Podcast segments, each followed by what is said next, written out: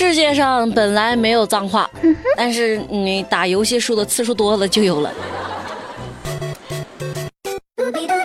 这里是呼知乎，我是锤锤。大小姐驾到，通通闪开！智慧热榜第一名，民宿无法退订，浪费几十吨水。成都啊，有一个开民宿的老板，民宿你们应该知道，就是跟青年旅馆差不多的东西，只不过。一般情况下都会比那个青旅装修的更有风格啊，价格也贵一些。哎，我就想起我去西安住的那家民宿，还挺漂亮的。你说旁边是城墙，楼下的就是一个咖啡馆。嗯，哦，是不是扯远了？好，说回那个民宿，这个民宿老板爆料说自己的民宿遭到了住客的报复。嗯，咋回事啊？真相只有一个。住进去之后，中途想退房，但是这老板就说。民宿的规定是，想退订的话要提前七天，用这个理由拒绝了女孩的要求。啊，行吧，你不让我退房是吧？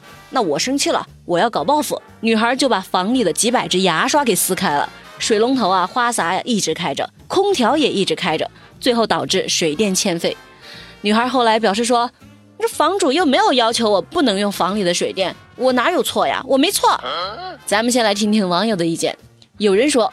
为了泄愤浪费水资源，你去想一想那些缺水的地方，哎，你实在是暴殄天物。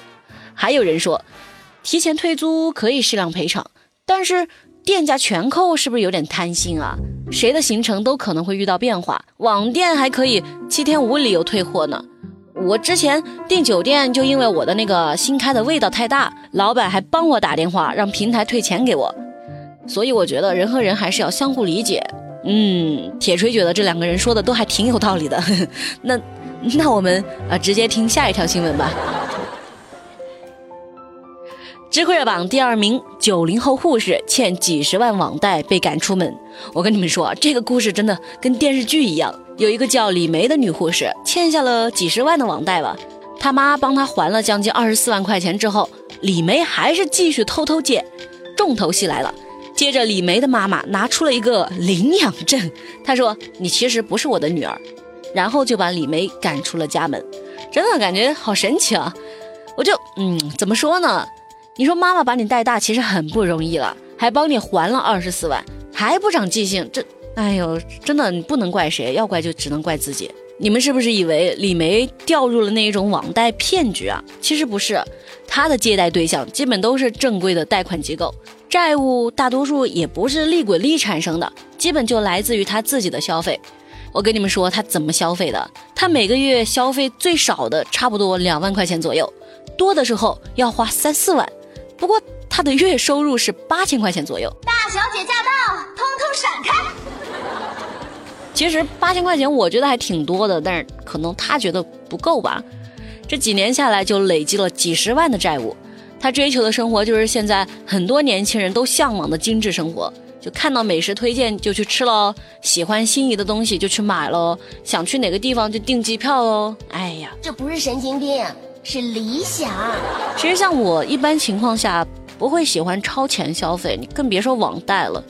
这卡里我的卡里少了多少钱，就会没有安全感。应该不止我一个人这样吧。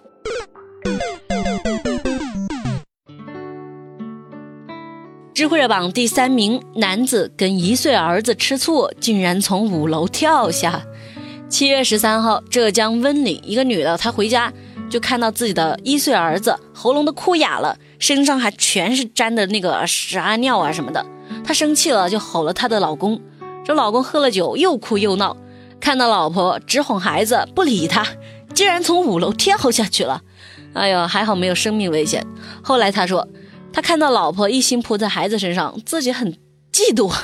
行吧，谁在说嫉妒是女人的天性？我回手就掏了，都不需要走位。我建议这个男的和昨天那个就看到老公给女同事撑伞就要自杀的那个女生组成一个新家庭吧。有网友居然还觉得说，嗯，她老公很可爱耶。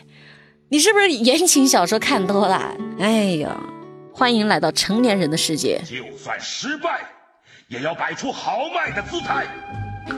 知乎热榜第四名，少女沉迷 cosplay 和家人起了冲突，要跳楼。七月十七号早上，江苏无锡有一个十六岁的女孩，她穿着 cosplay 的那种 lolita 裙子，是 lolita 吧？这是不是这么念的？我也不知道啊，就是那种罗裙，就是可能就是日本，嗯哪，哎呀不知道我在说啥。然后她就坐在那个楼顶上想要跳楼，为什么呢？据说是因为他家里人骂他了，说说他说了他几句。这女孩，我估计吧，她就是生活压力太少，吃的太好了，平常日子过得太舒坦了。然后消防员来了，怎么说这个女孩都不想下来。这没办法啊，消防员就跟她聊一些 cosplay 的话题来稳定她的情绪。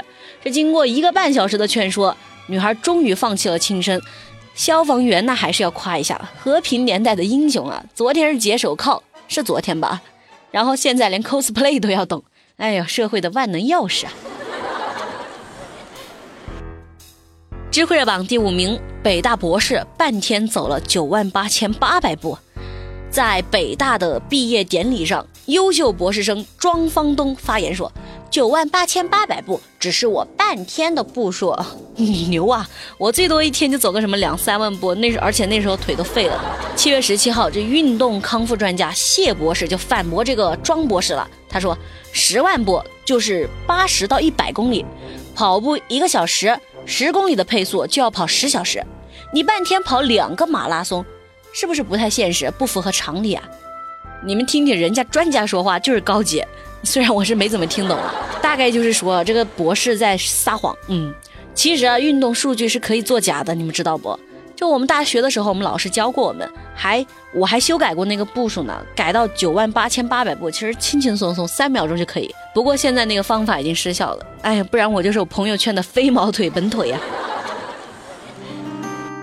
知乎热榜第六名，男孩考砸之后被骂了，高速上徒步。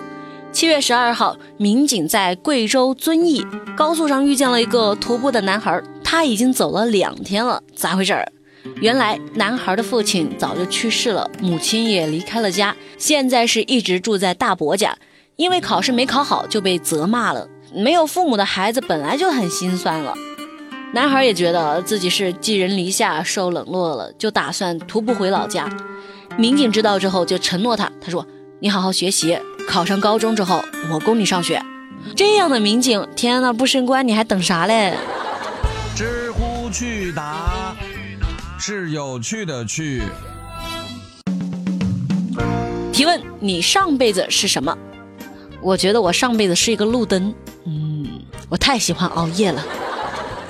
提问：不接外卖电话，你收到过什么奇葩短信吗？嗯，说到这个，还真的有一个。有一次我就买了个奶茶嘛，然后我就没有接到他电话，又在忙。然后后来我就看到他给我发了一个短信，他说。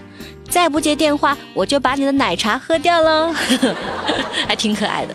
好了，今天的节目就到这儿，我们明天再见，拜拜。